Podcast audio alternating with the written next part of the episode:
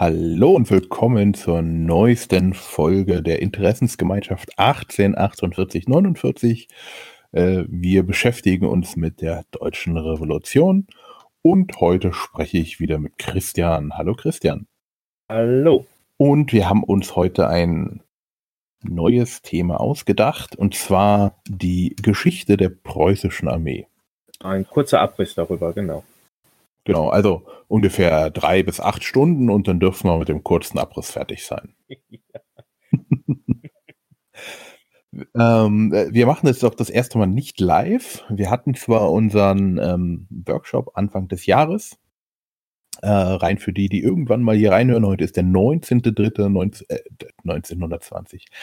2020. Und ähm, ja, äh, Corona hält Deutschland im Griff und wir machen das mal online. Und je nachdem, wie das draußen ankommt, wie es euch gefällt oder wie es uns gefällt oder halt uns allen, werden wir das öfters machen. Wir haben noch ein paar Themen auf Lager und wir wollen mm, mit der Schlacht von Leipzig beginnen, beziehungsweise mit dem Ende dergleichen. Die war ja vom 16. bis 19. Oktober 1830. Und dann fingen Änderungen an in der preußischen Armee. Habe ich das so richtig verstanden? Ja, eigentlich davor schon. Ne? Also wir müssten eigentlich noch, mal, noch ein Stück weiter zurückgehen. 1806 die große Niederlage der Doppelschlacht bei Jena und Auerstedt, wo die preußische Armee mit ihren sächsischen Verbündeten so katastrophal von den Franzosen geschlagen wurden. Einfach weil sie noch immer, äh, wie zu Zeiten Friedrichs des Großen, der war jetzt in Anführungszeichen noch nicht lange tot, aber die Militärs hatten sich nicht weiterentwickelt, nicht geschaut, wie sich die französische Kriegsführung entwickelt hatte mit der Kolonnentaktik. Äh, die waren da schon viel weiter und haben die Preußen dementsprechend auseinandergenommen. Die Generäle waren total überaltert, also die Situation war nicht sehr gut und äh, in den Reihen der Preußen fanden sich natürlich auch noch viele Söldner, weil es noch kein Volksheer war, äh, wie man das später, also noch kein äh, Heer, das sich aus den Menschen der Nation äh, rekrutierte, sondern war zum Teil auch, aber hauptsächlich halt auch noch aus äh, Söldnern anderer Staaten. Und äh, nach der Schlacht bei Leipzig, da hatten dann die Reformer um Scharnhorst, Gneisenau und Bojen ihre Arbeit schon getan. Es äh, gab dann auch schon die, die Landwehr, also quasi die Bewaffnung des Volkes, wenn man so möchte. Zumindest wurde es bei den Zeitzeugen so gesehen.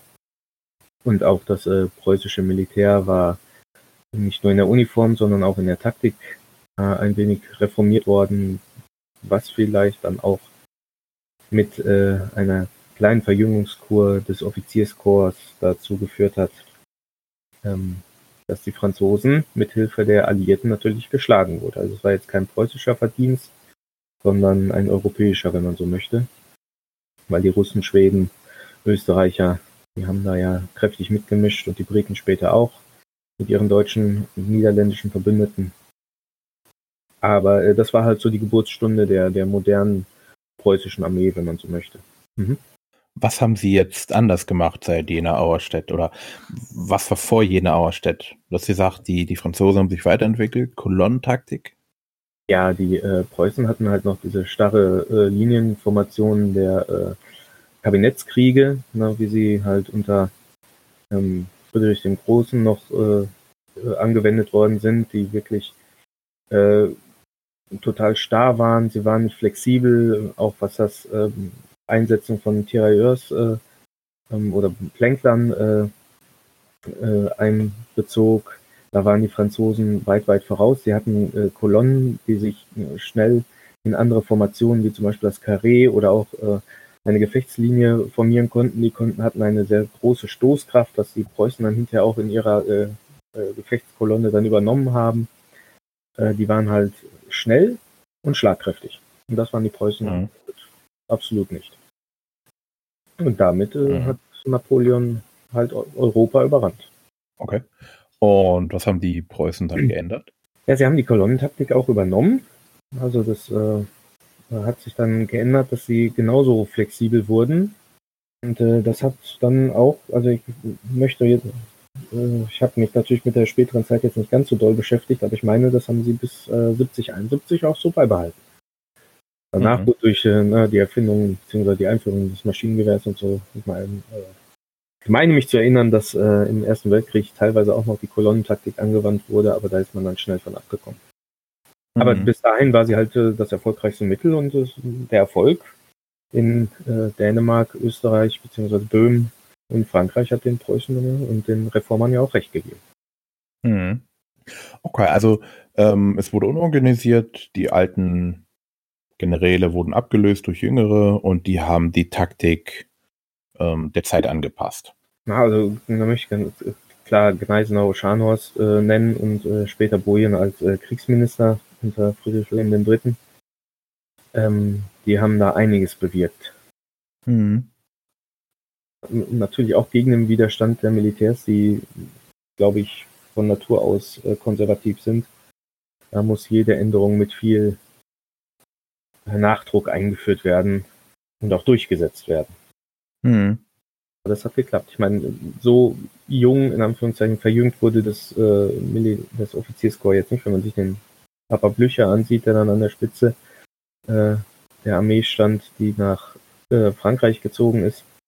Das war jetzt auch ein Opa, ohne das respektlos mhm. äh, bewerten zu wollen, aber äh, das war jeher ein Problem in der preußischen Armee und äh, sollte es auch bleiben.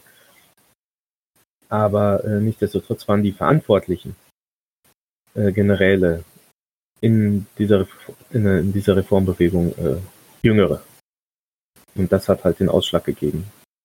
Dass sie auch bereit waren, was mhm. Neues zu wagen und, und äh, ein bisschen frischen Wind in die verstaubten Amtsstuben des Kriegsministeriums gebracht haben. Die Einführung des äh, Generalstabs war natürlich auch äh, damit verbunden, mhm. äh, was so ein gewisses Chaos äh, in der Führungsebene beseitigt hat. Das sind alles so die, die Punkte, die dann damit reinzählen.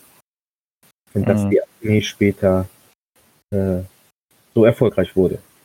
Und ich denke, das kann man, mhm. ruhig, kann man ruhig so sagen, wenn man sich die Geschichte anguckt.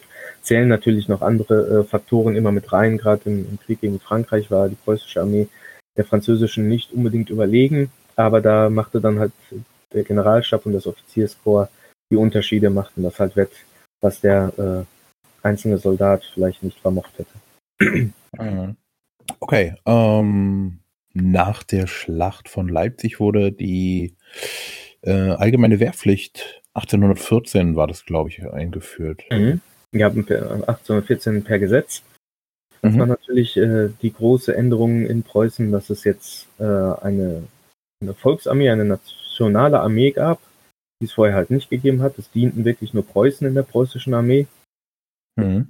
Plus die Freiwilligen, wenn ich jetzt an die Freikorps denke, aber das war eine Ausnahme. Das, in dem Sinne waren es ja keine regulären Truppen.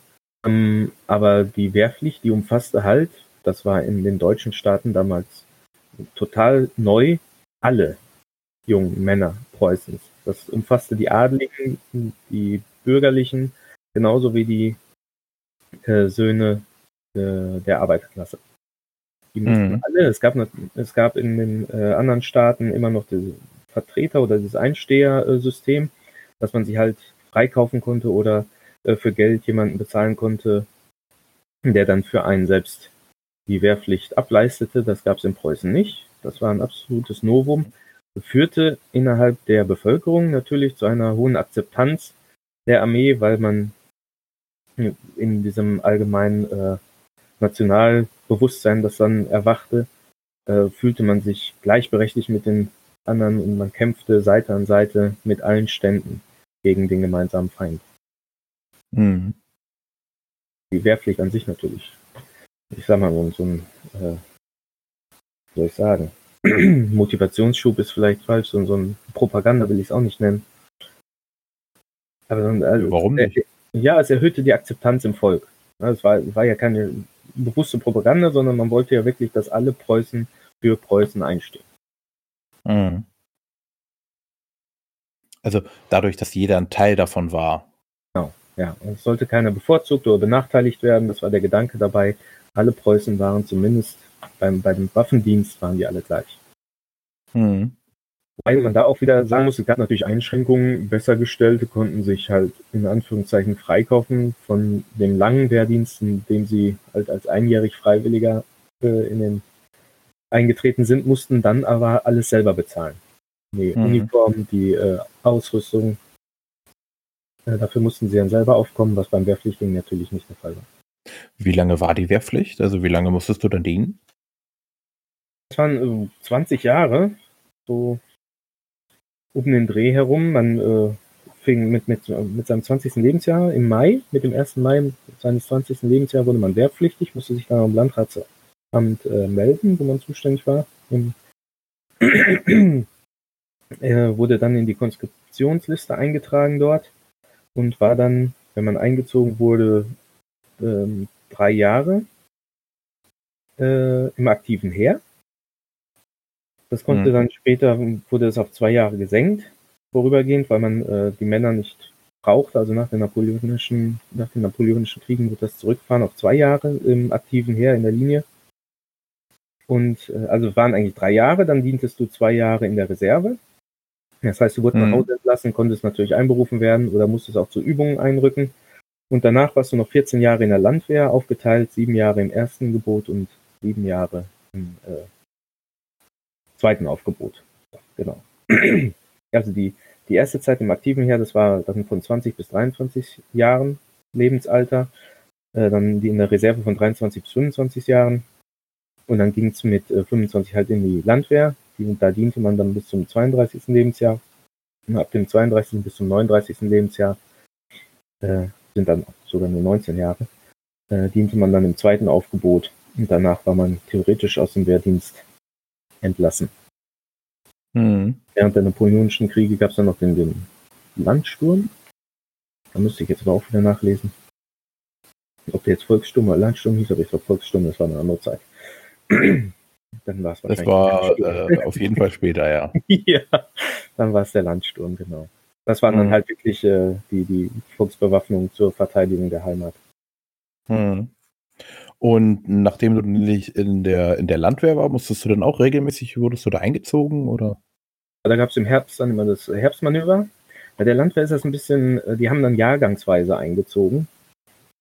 Da, äh, also wie gesagt, ich recherchiere ja hauptsächlich 48, 49. Und äh, da gibt es in den Zeitungen dann immer ganz schön nachzulesen, die Aufrufe im Herbst dann, wenn äh, der und der Jahrgang aus dem und dem äh, Bezirk sich dann melden sollte zum Herbstmanöver auf dem Exerzierplatz in, was weiß ich, der Kreisstadt oder wo das dann halt stattfand. Mhm. Das war halt die ungeliebte Sache an der ganzen Geschichte beim Volk, dass du dann halt wirklich nicht frei warst und, und konntest nicht einfach äh, von A nach B ziehen, sondern musstest dann dich auch immer bei deinem äh, bei dem Kreiswehrersatzamt in Anführungszeichen melden. Da gab es dann einen Landwehrfeldwebel, der das alles äh, verwaltet hat. Bei dem musstest du dich melden, musstest dann nachfragen, ob du da hinziehen darfst, etc. pp. Weil möglicherweise kamst du dann in den Stamm eines anderen Landwehrregiments. War halt alles nicht so nicht so einfach. Ja, und deswegen mhm. ist es für die Leute natürlich wenig lukrativ, so lange im Wehrdienst zu sein, aber das war damals halt so. Mhm. Aber haben wie wird die jungen Leute schon beschwert, dass es dann auf acht Monate runtergefahren wurde, aber mhm. 20 Jahre. Kann man sich das mal, mal so vorstellen. Mhm. Aber äh, der Typ von der Landwehr musste dann zustimmen, wenn du umziehen willst, oder wie war das? Ja, genau. Ja, auch, auch wenn du, äh, sag ich mal, ausreisen wolltest oder so, musstest du dich quasi von deiner Wehrpflicht freikaufen. Das also musstest, dass du ausreisen durftest, musstest du einen Schein beantragen, der kostete halt eine, eine gewisse Gebühr und dann musstest du mhm. die Erlaubnis bekommen von deinem Landwehrkommandanten, dem Bataillonskommandeur oder dem Regimentskommandeur, dass du halt äh, frei von der Wehrpflicht bist. Du musst dich dann freikaufen. Okay. Oder freistellen lassen, oder wie, wie, wie das dann damals genannt wurde. Mhm. Warst, wie gesagt, 20 Jahre oder 19 Jahre alt, warst du dann wirklich unter der Knute der, des preußischen Militärs. Mhm. Hm. Ja, auch nicht schlecht. Ja. Da wurden praktisch äh, alle schon nach den Jahren, also wenn du schon Glück hattest und du warst jetzt schon 25, dann wurdest du gleich äh, zur, zur Landwehr gebracht und nicht, musstest nicht erst normal dienen, oder? Genau. äh, würde ich gleich noch mal auf, in einem anderen Punkt vielleicht, äh, wenn wir über die, reden wir schon über die allgemeine Wehrpflicht? Okay. ähm, das war so. Ähm, auf dem Wiener Kongress nach den Napoleonischen Kriegen wurde natürlich äh, Deutschland neu geordnet und da wurde auch der Deutsche Bund gegründet. Und dieser Deutsche Bund mhm. war ein Schutz- und Trutzbündnis für, gegen innere Feinde, aber auch gegen äußere. Und dieser Bund sollte eine Bundesarmee aufstellen. Da gab es dann halt ein Kontingent. Jeder deutsche Staat musste halt für diese Bundesarmee ein Kontingent stellen. Und für die Preußen mhm. mussten 130.000 Soldaten unter Waffen halten. Ständig. Also sie brauchten ein stehendes Heer von 130.000 Mann. Das Problem 130 war. 130 und 30 mussten sie abgeben. 130.000 war die Stärke, hm. die Preußen laut Bundessatzung oder Vertrag äh, zu stellen hatte. Ah, okay. Ja, die, die, mussten also eine Heeresstärke, Preußen musste eine Heeresstärke von mindestens 130.000 Mann haben. Und Baden meinetwegen dann musste dann, müsste ich jetzt nachlesen, ich sage jetzt einfach mal eine Zahl, 60.000 haben oder 20.000 waren es glaube ich sogar wirklich und Bayern dann 60.000 und äh, Österreich äh, 230 oder so. Mhm. Ja, und wenn halt ein Verteidigungsfall war, waren diese Truppen dementsprechend in einen Bundeskorps äh, aufgeteilt und die rückten dann dementsprechend in die Schlacht unter äh, Bundeskommando. So. Mhm. Und diese Heeresstärke war jetzt erstmal ausschlaggebend für Preußen. Preußen seit jeher ein total knickriger Staat, was äh, die Geldkasse anbelangt. Ne? Da haben die ihre, ihre Hand drauf gehalten. Mhm. Jetzt war das aber so, dass nach den Napoleonischen Kriegen und äh, mit der Verbesserung, also durch den Frieden natürlich, hat sich die Wirtschaft auch verbessert und die Bevölkerung wuchs wieder an. Entwickelt sind zum Beispiel 1815 hatte Preußen ungefähr eine Million Bevölkerung, also 10,26. Ich habe mhm. ein paar Notizen gemacht. 1815 waren es 10,26 äh, Millionen Menschen, die in Preußen lebten. Und 1840 waren es schon 14,93 Millionen. Mhm. natürlich eine gehörige, ein gehöriger Bevölkerungsanstieg. Die Armeestärke blieb aber immer gleich. Das hieß aber, es waren theoretisch viel mehr junge Leute da, mhm. die wehrpflichtig waren, die aber nicht alle eingezogen wurden. Das ist so ein bisschen so die Situation, wie die Bundeswehr sie hatte, bevor sie die Wehrpflicht ausgesetzt hat. Da ging es, war ja immer die Diskussion mit der Wehrgerechtigkeit. Und genau das Problem hatte Preußen damals auch, dass man dazu übergegangen war, man konnte nicht alle ziehen, weil man brauchte sie nicht alle. Man hat zwar alle erfasst, aber dann wurde gelost. Also das lief so ab, sag ich mal. Du bist jetzt äh, im 1. Mai, bist du 20, gehst dann zum Landratsamt und kommst dann da vor diese Wehrersatzkommission, da sitzt dann ein Militär, ein Arzt und ein Beamter und die gucken, ob du irgendwelche frevlerischen Gewalttaten begangen hast, ob du, wie es so schön heißt, von Zwergenwuchs warst oder verkrüppelt. Warst du das nicht, warst du wehrtauglich, dann kamst du in die Konstitutionsliste und dann wurdest du gefragt, möchtest du vielleicht freiwillig dienen. Das mhm. konntest du auch schon mit 17, dann hättest du mit 17 schon einrücken können. Auf jeden Fall wurdest du dann gefragt. Und wenn du dich dann nicht freiwillig gemeldet hast, dann kamst du quasi ins Losverfahren. Dann hattest du entweder Glück, wurdest nicht gelost, dann rutschtest du automatisch in die Landwehr. Oder du wurdest genommen und musstest halt deine Zeit in der Linieninfanterie oder Kavallerie oder bei der Artillerie dienen. Mhm. Vorteil bei, bei dem äh, Freiwilligmelden war natürlich, du konntest dir erstmal deinen Truppenteil aussuchen. Also konntest du, wenn du jetzt im Wesel lebtest, konntest du sagen, ja, ich möchte gerne zum 17. Infanterieregiment, weil die waren in Wesel stationiert. War natürlich praktisch, warst du immer schnell zu Hause oder zumindest eine Erreichbarkeit deiner Familie. Während du vielleicht, wenn du in Hagen gelebt hast und nach Wesel musstest, dann konntest du nicht mehr eben äh, nach Hause gehen oder vielleicht äh, bei den 13ern in Düsseldorf oder so. Das war dann ein bisschen schwieriger. Mhm.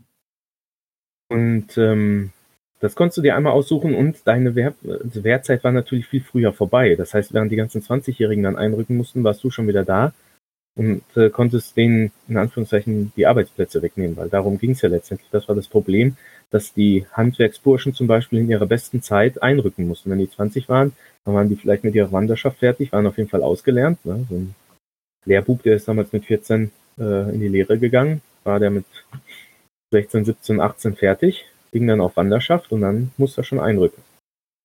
Mhm. Und in der Zeit konnten die anderen dann natürlich sich die Gesellenstellen schnappen. Äh, das war halt diese Wehrungerechtigkeit, die dann letztendlich auch ein wenig dazu führte, dass die Wehrpflicht an sich in der Bevölkerung nicht mehr den Stellenwert hatte, wie sie vielleicht bei den Großvätern der Wehrpflichtigen von 1840, 1848 hatte, als sie noch gegen Napoleon gekämpft haben und wirklich auch noch alle aus äh, oder alle eingezogen wurden ohne Ausnahme. Das hatte sich dann dementsprechend geändert durch die Bevölkerungsexplosion. Ja. Es änderte sich dann erst in den 1860er Jahren wieder mit der, mit der Heeresreform. Da wurde das dann wieder ein bisschen gerechter, wobei man dann nie wieder äh, auf ein, also es, es, war nie so, dass wirklich alle eingezogen werden mussten oder konnten. Hm. Naja, klar, sie brauchten ja nicht so viel, ne? Genau. Das war dann äh, 66 und in den 70er Jahren war das später natürlich dann anders. Dann war die Gesellschaft so weit militarisiert, dass das einen ganz anderen Stellenwert hatte. Hm. Mhm. Und wie sah da die Bezahlung aus? Die Bezahlung war gemessen an dem Verdienst eines äh, Handwerkers, war die geringer. Andererseits, also von, von, dem, von der reinen Summe, die man auf die Hand bekam, Andererseits hatte man natürlich Kleidung, äh, Kost und Logis hatte man beim Militär frei. Das mhm. als, als Handwerker natürlich nicht. Und du unterlagst keinen Preisschwankungen am Markt. Also du hast äh, dein Essen immer bekommen. Ähm, die Soldaten konnten ähm, einer, einer Mannschaftsmesse in Anführungszeichen beitreten, einer sogenannten Verpflegungsanstalt. Äh, da konnten, das war wie so ein Verein, konnte man sich halt einkaufen für, ich sag mal jetzt weiß ich jetzt nicht, müsste ich nachlesen, aber ich sag mal für einen Groschen im, im Monat und äh, konntest dann halt jeden Tag da Mittag, Abend und Frühstück essen. Wenn du in der Kaserne warst, bekamst halt dein Brot zugeteilt, also du musstest keinen Hunger leiden und große Ausgaben hattest du auch nicht. Da konntest du dir für einen anderen Groschen, den du vielleicht übrig hattest, nochmal ein Bier gönnen, was du als Handwerker dann vielleicht hättest nicht machen können. Oder? Mhm. Aber kommt drauf an, halt, wo du auch gelebt hast, da waren die Marktpreise natürlich unterschiedlich, aber wie gesagt, diese Schwankungen hast du dann beim Militär nicht. Du warst halt in der Kaserne, hat Vor- und Nachteile, aber die Vorteile waren, dass die Kasernen meistens gegenüber den Bürgerquartieren sauberer waren und äh, vom Standard her gleich. Wenn du im Bürgerquartier warst, war der eine im, im Haus von einem äh, Schreinermeister, der ein gut gehendes Unternehmen hat, der ein bisschen mehr Geld hat, oder du kamst in äh, den Haushalt von einem Tagelöhner, der zufällig eine Feuerstelle und ein Bett frei hatte und das Pech, dass er dich dann aufnehmen musste. Und da waren die Unterschiede dann halt größer und ein bisschen ungerechter verteilt. Ja, Kaserne war das nicht, da waren die Soldaten ein bisschen, zumindest was das anbelangte, zufrieden. Hm. Okay. Um, Schon viel Input. Nö, alles gut. okay. Die, äh, es gab dann irgendwie noch ein Problem, du hast ja in unserer, in unserer Liste aufgeschrieben, es gab einen Streit zwischen äh, Liniendoktrin und Landwehr. Haben wir den jetzt schon abgewickelt davor oder ist der jetzt nochmal hier nochmal extra aufgebrannt? Der, der ist und bleibt, beziehungsweise zumindest so, so in der Übergangsform zwischen Friedrich Wilhelm III. und seinem Sohn Friedrich Wilhelm IV., so um 1840 rum. Ähm, der Kriegsminister Bojen war entlassen worden unter mhm. Friedrich Wilhelm III. Und er war ein großer Verfechter der Landwehr, weil die Landwehr sah er quasi als, ja, wie soll ich das äh, sagen, das war äh, die Möglichkeit des Bürgertums, äh, die Privilegien des Militärs auch zu erleben, zu erfahren. Denn die, das äh, Offizierskorps des Linienmilitärs war natürlich vorwiegend von äh, Adligen besetzt, niederer Adel, hoher Adel. Mhm. Ne, und äh, die hatten Schwierigkeiten, beim Linienmilitär hochzukommen. Das war in der Landwehr ein bisschen anders, da war das ein bisschen leichter.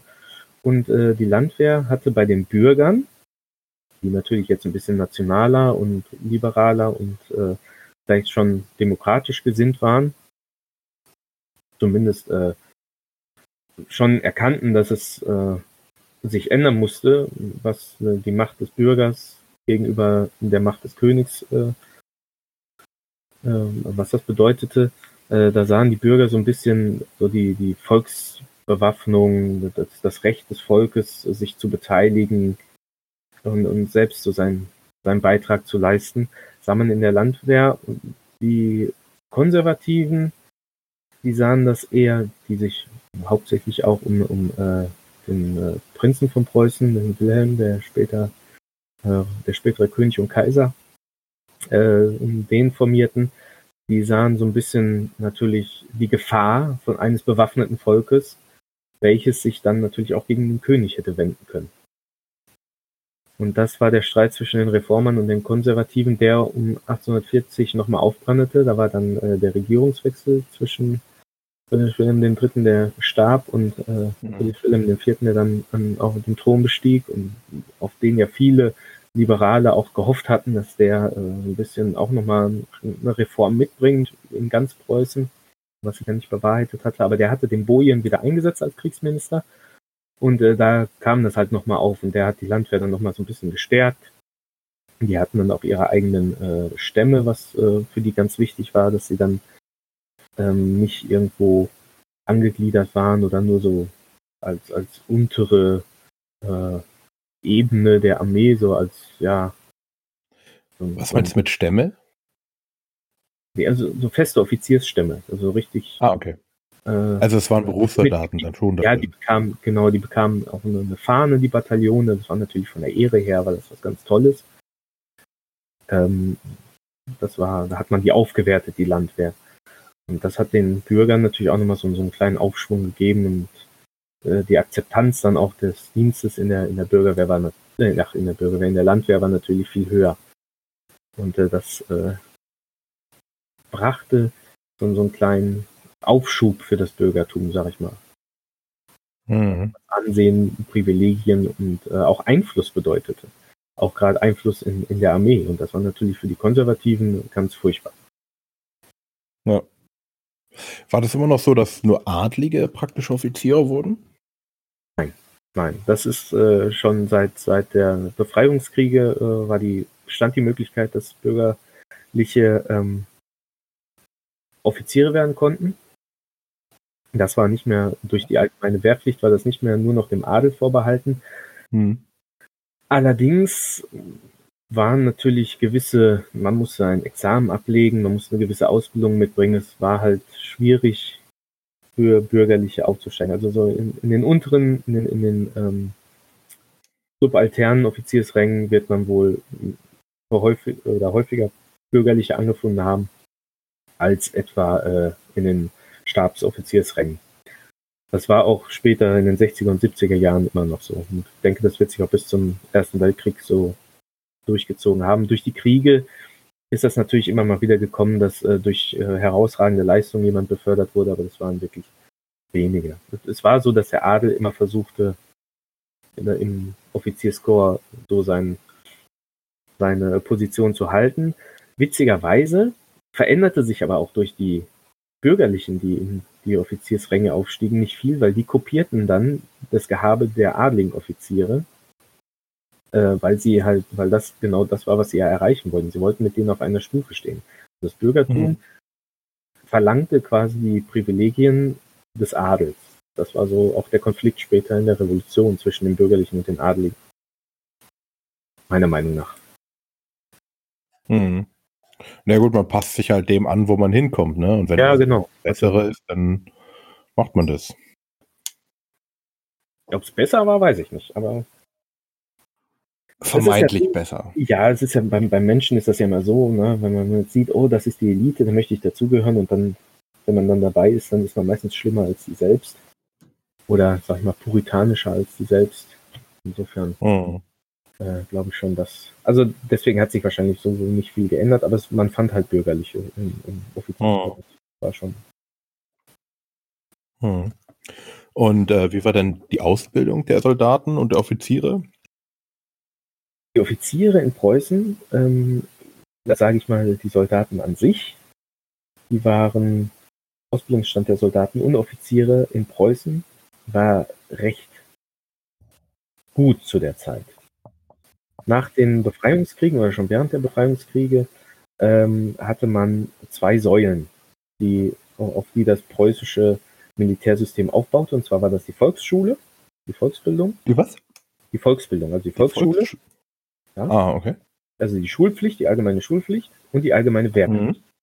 Mhm. Und zwar lernten die Kinder quasi schon in der Schule Disziplin und äh, in Anführungszeichen sage ich mal Vaterlandskunde oder Patriotismus kann man sagen. Disziplin und Patriotismus bekamen die in der Schule schon mit, nahmen das mit in die Wehrpflicht, also ins Militär, wodurch man da wenig äh, auf, auf Zusammenhalt oder, oder auf äh, Disziplin und so bauen musste. Das brachten die quasi schon alles mit und konnte dann ganz anders die Soldaten ausbilden. Und bei den Offizieren war das so, dass sie eine sehr hohe Ausbildung schon in den Kadettenanstalten genossen und in gewissen ähm, Militärschulen. Und äh, die hatten eine sehr hohe Qualität. Ähm, Mhm. ich möchte mich nicht zu weit aus dem Fenster lehnen. Ich, ich habe einen Bericht gelesen von einem französischen Militärbeobachter. Ähm, vielleicht kann ich da kurz raus zitieren, den habe ich hier gerade vorliegen. Ähm, den möchte ich kurz vorlesen. Das ist und zwar der Baron Stoffel, der war Militärattaché. Allerdings ist das von 1868, da berichtet er aus Berlin. Ähm, wir haben hier über die Preußen, wir haben hier ein Volk, das sich im Aufblühen befindet und im Zeitraum von 50 Jahren seine Bevölkerung verdoppelt hat. Ein Volk, das den mächtigen Bau seiner Staatseinrichtungen auf zwei großen Grundsätzen aufgerichtet hat. Auf dem des obligatorischen Schulunterrichts und dem der allgemeinen Wehrpflicht. Als auf zwei imposanten Pfeilern. Ein Volk, das in der vordersten Reihe der Kulturvölker Europas steht und das eine furchtbare Armee organisiert, versehen mit einer Bewaffnung ohnegleichen und geführt durch die unterrichtet, unterrichtesten, unterrichtesten Offiziere der Welt. Und ein solches Schauspiel ist die ganze Zeit hindurch ungemer- unbemerkt geblieben. Mhm. Und das von einem äh, französischen Offizier. Ähm, da merkt man schon, dass der ganz klar auch die Gefahr der preußischen Armee für äh, Frankreich erkennt. Ja, 68, zwei Jahre vor dem Krieg. Und ich, ich finde, das ist auch, ähm, es zeigt auch ganz deutlich, dass er auch erkannt hat, dass die, die Schulbildung, also die, die preußischen Soldaten waren im Verhältnis zu den anderen deutschen Staaten ähm, die gebildetsten, also da konnten prozentual mehr lesen und schreiben als ähm, meinetwegen in Bayern oder in Baden oder äh, in, in Sachsen. Was natürlich schon ein Vorteil war, weil die brachten quasi alle schon das Zeug mit, Unteroffiziere zu werden. Durch ihre Bildung. Mhm. So, und vom Unteroffizier, vom guten Unteroffizier zum äh, Unterführer, sag ich mal, Feldwebel oder zum, zum Leutnant, war der Sprung dann nicht mehr weit. Die hatten ja auch das System, dass, äh, sag ich mal, der, der Gefreite, der kannte die Aufgaben des Unteroffiziers, der Unteroffizier die des Feldwebels und so Mhm. weiter. Konnte man, wenn einer gefallen war, konnte der andere quasi sofort einspringen. Und es war nicht so, dass man Angst haben musste, dass das ein absoluter Vollidiot war. Nicht schlecht Ja gut, die beleidigt. hast du ja überall gehabt, ne? Ja, natürlich. Aber die, die Alphabetisierung in Preußen war halt recht hoch und die Disziplinierung der Gesellschaft durch den Schulbesuch, sowohl bei den Mädchen wie auch bei den Jungen, äh, war höher als in anderen deutschen oder vielleicht sogar in europäischen Staaten. Ich möchte mich aber nicht zu weit zum Fenster lehnen, Mhm. muss äh, noch ein paar Bücher lesen, aber das ist jetzt so meine Einschätzung von dem, was ich bis jetzt mir schon angelesen habe. Ja. Gut. Ähm, die wurde der Adel dann praktisch automatisch zum Offizier ausgebildet, nachdem er eingezogen wurde? Oder musste man sich, musste er, er sich auch von unten hoch dienen? also der niedere Adel konnte entweder als einjährig Freiwilliger auch dienen, also der Sohn von Junker konnte als einjährig Freiwilliger einrücken, oder halt, der wurde als kleiner Junge schon auf eine Kadettenanstalt geschickt und von der Kadettenanstalt ging es theoretisch sofort in den ähm, Fähnrichsdienstgrad vom Fähnrich Mhm. war das dann sozusagen der, der Offiziersanwärter, sag ich mal, da musste der halt eine gewisse Zeit dienen, dann hat er sein Examen abgelegt als äh, Sekondeleutnant und konnte dann halt war dann Offizier und muss dann halt seinen Weg finden, aber mit ge gewissen finanziellen und äh, äh, protektorischen Verbindungen. Wenn der Vater halt schon General war, dann war es halt nicht schwierig für den auf irgendeine weiterführende Militärschule zu gehen, Militärkolleg oder so und äh, seinen Weg zu machen. Das war für die Adligen natürlich einfacher. Der Bürgerliche, der musste dann erstmal seine Reife und sein ja, seine Fähigkeiten und so musste der unter Beweis stellen, was bei den, Preu bei den Adligen wahrscheinlich dann äh, vorausgesetzt wurde. Hm. verpflichtet. Hm. Gut, jetzt kommen wir mal zur Zeit der Revolution oder den Anfängen der Revolution. Ähm, du hast ja den Punkt aufgeschrieben, Zustand der Ausrüstung und Bewaffnung. Ja, ganz interessante Zeit. Wenn wir uns heute äh, preußische Soldaten vorstellen, dann sehen wir immer äh, die Pickelhaube vor uns. Hm. Und äh, 1841 eingeführt, 1842 dann äh, in die Truppe gekommen, war die Pickelhaube natürlich, oder der Helm mit Spitze, wie es ja offiziell richtig heißt, äh, war dann. Äh, wie heißt es? Der Helm mit Spitze? Ja, Helm mit Spitze. War äh, das Ausrüstungsstück oder damit wurde natürlich auch der Waffenrock äh, eingeführt. Dann, damit wurde die Armee modernisiert, so als hätte man von äh, Pferden auf Panzer umgestellt. Ganz äh, polemisch gesagt. Ähm, mit? Die äh, Bewaffnung änderte sich noch nicht, das, beziehungsweise hatte sich schon geändert dadurch, dass man auf die Perkussionszündung umgestellt hatte. Mhm. Das heißt, weg von dem unzuverlässigen äh, Flint, äh, von der Flint, von dem Steinschloss. Steinschloss, danke, ja. ja. Von dem Steinschloss hin zu der Perkussionszündung mit Zündhütchen, was natürlich auch bei Regen äh, viel äh, eine große Verbesserung war. Und halt äh, leider noch nicht die gezogenen Läufe, das kam, hat man erst später entdeckt. Mhm. Aber auch, wie gesagt, in der Ausrüstung, der, der Helm, der berücksichtigte halt sogar äh, mit Lüftungslöchern oben, dass die Soldaten weniger Hitzschläge beim Marsch im, im Sommer äh, erlitten und so. Das, man hatte halt geguckt, dass sie auch modisch mit dem, mit dem Waffenrock, der den zivilen Gehrücken halt nachempfunden war, dass man da so ein bisschen mitging, weil der Frack kam aus der Mode. Und äh, das hat bei den Soldaten so einen auf jeden Fall äh, großen Anklang gefunden, dass endlich eine bessere, bequemere Uniform gab. Die Hosen wurden weiter, die äh, Gamaschen fielen weg. Mhm. Ähm, das war eine große Reform, die auch bei den Soldaten halt ankam und Verständnis auf Verständnis traf und äh, die Armee auch ein Stück weit halt modernisiert hat. Und die, der Wechsel, der kam halt so, dann äh, 1847 hatte man auch noch dieses Weghofsche Tragesystem eingeführt, dann wurden die Tornister halt unter das Koppel äh, gehakt, was dann nochmal einen Tragekomfort äh, vergrößert hatte. Und diese äh, Umrüstung fiel halt auch in das Jahr 1848, was gerade bei den äh, Regimentern in Posen, die dann mit dem Aufstand der, der Nationalpolen äh, zu kämpfen hatten, so ein bisschen Verwirrung schaffte. Da sind dann manche noch in den alten Ausrüstungen ausgerückt und manche, die waren mittendrin, da haben sich manche nur, weil manche Soldaten mussten, weil das Lederzeug noch nicht fertig war, äh, sich so Stricke einfach nur umbinden, wo sie dann den Säbel dran gehängt haben. Das war ganz, ganz abenteuerlich. Mhm. Aber deswegen äh, umso interessanter halt. Das liest sich dann in den Regimentsgeschichten und so immer ganz schön, wenn der Chronist das so ein bisschen verschleiern möchte, wenn er einfach nur schreibt, dass äh, Bataillon rückte, nicht in seinem ordnungsgemäßen Zustand aus, dann kann man sich äh, mit ein bisschen Fantasie und äh, Wissen darüber, wie die Chronisten das immer verschleiern möchten, was da so los war, kann man sich vorstellen, was für ein bunter Haufen das gewesen ist, der da äh, gegen die Polen ausgerückt ist. Mhm. Und äh, ja, wie gesagt, durch das Perkussionsschloss an sich äh, war die preußische Armee nicht die erste, in Europa. Ja, die Franzosen waren da weit, weit voraus. Und da ist auch wieder dieser Konflikt zwischen den konservativen Militärs und den äh, Reformern, die sagen, wir müssen jetzt was ändern, weil Europa verändert sich, die Zeit verändert sich. Und die Konservativen, die sagten dann gleich, ja, aber wenn wir Zündhütchen haben, oh mein Gott, der, der Munitionsverbrauch, der wird immens steigen, was man hinterher beim Zündnagelgewehr auch noch gesagt hat, was damals auch schon erprobt wurde. 1848 mhm. im, im, November kamen die ersten Zündnadelgewehre an äh, Füsilierbataillone der äh, Infanterie. Ähm, man hatte quasi 1839 gerade auf Perkussion, es waren noch gar nicht alle Bataillone auf Perkussion umgestellt. Bis 1845, da fing man schon an mit dem Zündnadelgewehr. Mhm. Das sind so, so richtige Umbruchszeiten, wo man viel ausprobiert hat. Auch ähm, mit, dem, mit dem Helm mit Spitze, bis der das ein Lederhelm war. Da hat man erst mit äh, Helmen aus Stahl äh, probiert, was natürlich ein absolutes, eine absolute Katastrophe war. Ähm, also ganz interessant. Mhm. Würde jetzt aber hier wirklich den Rahmen sprengen, wenn man über jede Einzelheit von, von den Schuhen auf die Stiefel, die Hosen bekamen Schlitze statt Klappen. Also wirklich modisch und gesellschaftlich und militärisch hatte sich da innerhalb der Armee sehr viel geändert.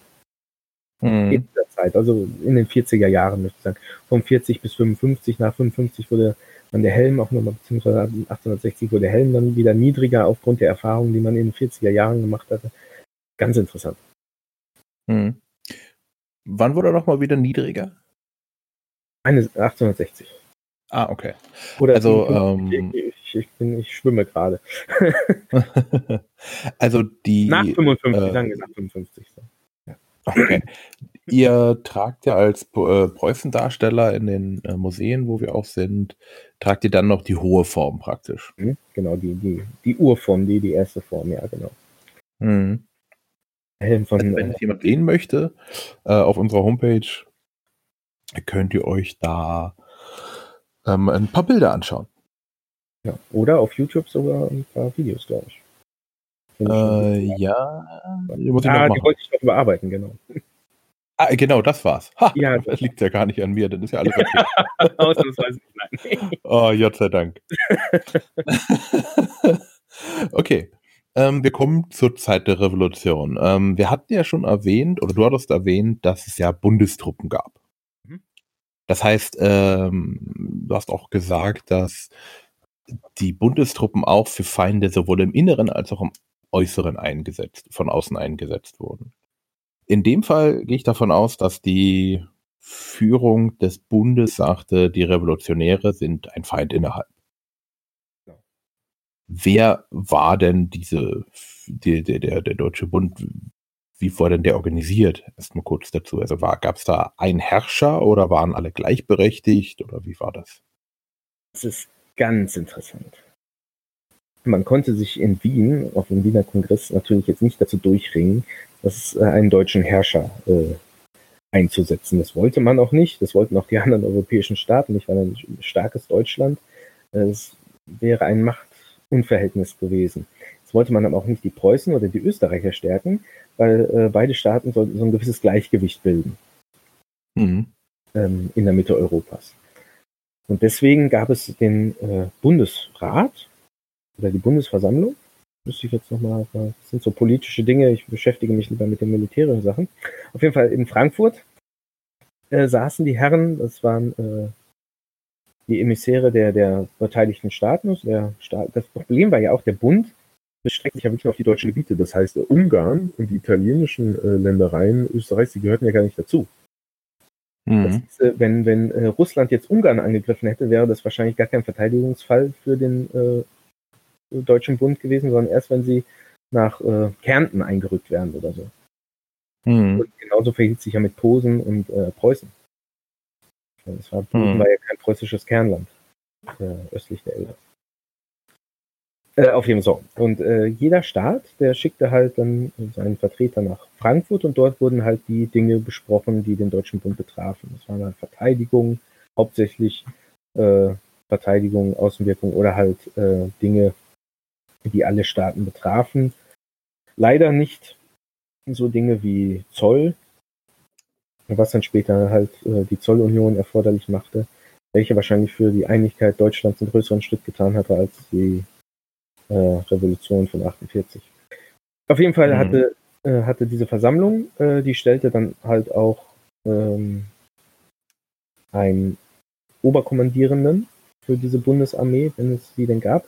Und es gab auch äh, während des Jahres oder alle zwei Jahre, muss ich jetzt auch nochmal nachgucken, äh, gab es äh, Bundesmanöver wo dann verschiedene mhm. Korps, die waren in Korps eingeteilt, die Bundestruppen, da kämpften meinetwegen die Schleswig-Holstein oder die, ja doch die Schleswig-Holsteiner kämpften dann mit den Oldenburgern, den Preußen oder den Mecklenburgern zusammen und die Bayern mit den Badenern und den Württembergern. So hatte sich dann das regional dann in Korps zusammengelegt und die konnten dann halt ähm, zusammengezogen werden als Bundesarmee. Mhm. Und im Falle der Revolution, wenn jetzt ein Land ausscherte aus dem Bund oder im Bund Ärger machte, dann konnte der Bund die sogenannte Bundesexekution gegen dieses Land verhängen. Mhm. Das ist von Baden 1849 auch geschah, weil der ähm, weil der Großherzog äh, ja den Bund um Hilfe gebeten hatte. Problem war, dass Mhm. die Nationalversammlung, die äh, demokratisch gewählte Nationalversammlung und der äh, Deutsche Bund, die liefen so ein bisschen parallel nebenher. Keiner wusste jetzt genau, was mit dem anderen passieren sollte, weil eigentlich bei der Nationalversammlung ja in Anführungszeichen die provisorische Regierung ganz Deutschlands, aber dem Bund wollten die Fürsten natürlich auch nicht dran geben. Und deswegen Mhm. kam es dann ja auch, konnte es auch konnte es ja auch zu der ähm, Bundesexekution kommen gegen Baden, als dann auch die Nassauer, die Hessen, die Mecklenburger und die Württemberger in Baden mit eingerückt sind. Mhm. Ist es denn so, dass, ähm, dass man eine einstimmige äh, Entscheidung brauchte oder war das einfach so einfache Mehrheit? Ja, wir hauen den jetzt auf die Nuss. Es wurde äh, ab, ne, einstimmig, glaube ich nicht. Hm. Ich, ich, ich möchte jetzt auch nicht sagen, ich glaube, einfache Mehrheit, das hat ge gereicht, aber da müsste ich jetzt auch nachgucken. Hm. Damit möchte ich mir jetzt nicht weiter. Ich hätte jetzt bei einer Zweidrittelmehrheit gesagt, ich frage mich, ob das nicht so modern ist. Hm. Okay. Ich glaube, wenn Österreich, äh, äh, Sachsen, Bayern, Baden, Württemberg und äh, vielleicht noch die Hannoveraner dabei hatte, dann war das schon eine, eine harte Nuss, die die anderen zu knacken hatten. Hm. Und da kam ja noch Lothringen und, und äh, nee, nicht Lothringen, ähm, die Hohenzollern-Gebiete unten, das waren ja alles noch einzelne Staaten. Die, die Mhm. hatten natürlich weniger Gewicht, sage ich mal, einfach dadurch, dass das so kleine Fürstentümer waren. Die konnten gegen Österreich Mhm. nicht anstinken. Wenn Österreich gesagt hat, du ziehst mit oder nicht, kannst du dir überlegen, entweder mit uns oder mit den Preußen, dann mussten die sich entscheiden. Und entweder war es richtig oder falsch. Ja, entweder es gab danach noch Hohenzollern oder nicht. Hohenzollern sieht man Mhm. nicht, glaube ich, genau. Ja. Okay, ich würde sagen, ähm, wir teilen die Folge, weil wir haben jetzt äh, nicht ganz eine Stunde. Jetzt glaube ich so bei rund 50 Minuten. Und ich würde sagen, wir machen in der nächsten Folge dann ähm, die Soldaten in der Revolution, wie sie wo eingesetzt wurden, der Feldzug in Baden. Hast ja noch ein paar. Äh, Soldatenalltag können wir auch noch nehmen. die was? Soldatenalltag. Mhm. Genau. Das würde ich in einer extra Folge machen. Können wir gerne machen. Und Ja, wir wollen die Zuhörer wie jetzt auch noch? zu sehr langweilen. Ich glaube, das war schon harter Tobak, was die sich jetzt alles anhören mussten. Ja, ich glaube schon. Ja, Ähm, dann, ich danke dir für dein Fachwissen, dein, deine Vorbereitung und äh, deine Zeit. gerne. Dann danke ich da draußen allen Zuhörern, die sie bis jetzt durchgehalten haben. Wir hoffen, dass es einigermaßen ähm, interessant für euch war. Und wenn ihr noch Fragen habt, immer her damit. Äh, kontaktiert uns über die Webseite ähm, per E-Mail, per Facebook, wie ihr möchtet. Wenn ihr Fragen habt, einfach stellen. Und ähm, auch Anregungen oder Wünsche für andere Themen in der Zeit. Ihr habt jetzt schon gemerkt, wir haben jetzt nicht direkt die Revolution gemacht, sondern auch praktisch ein bisschen die Vorgeschichte. Man muss ja auch wissen, wo alles herkam. Und dann machen wir das nächste Mal weiter. Danke gerne. Ich, ich würde mich freuen, ja, Entschuldigung, aber ich würde mich freuen, mach. wenn wirklich mal jemand so sagt, ich möchte gerne mal, ich habe darüber gelesen und weiß gar nicht, was es damit auf sich hat. Einfach her mit euren Vorschlägen oder Fragen. Mal alles machen. Ja, also ihr müsst doch nicht drüber gelesen haben, gehört reicht, wenn ihr dazu Fragen habt. ja, genau. Gut, dann äh, danken wir für eure Aufmerksamkeit und bis zum nächsten Mal. Ciao. Danke, tschüss.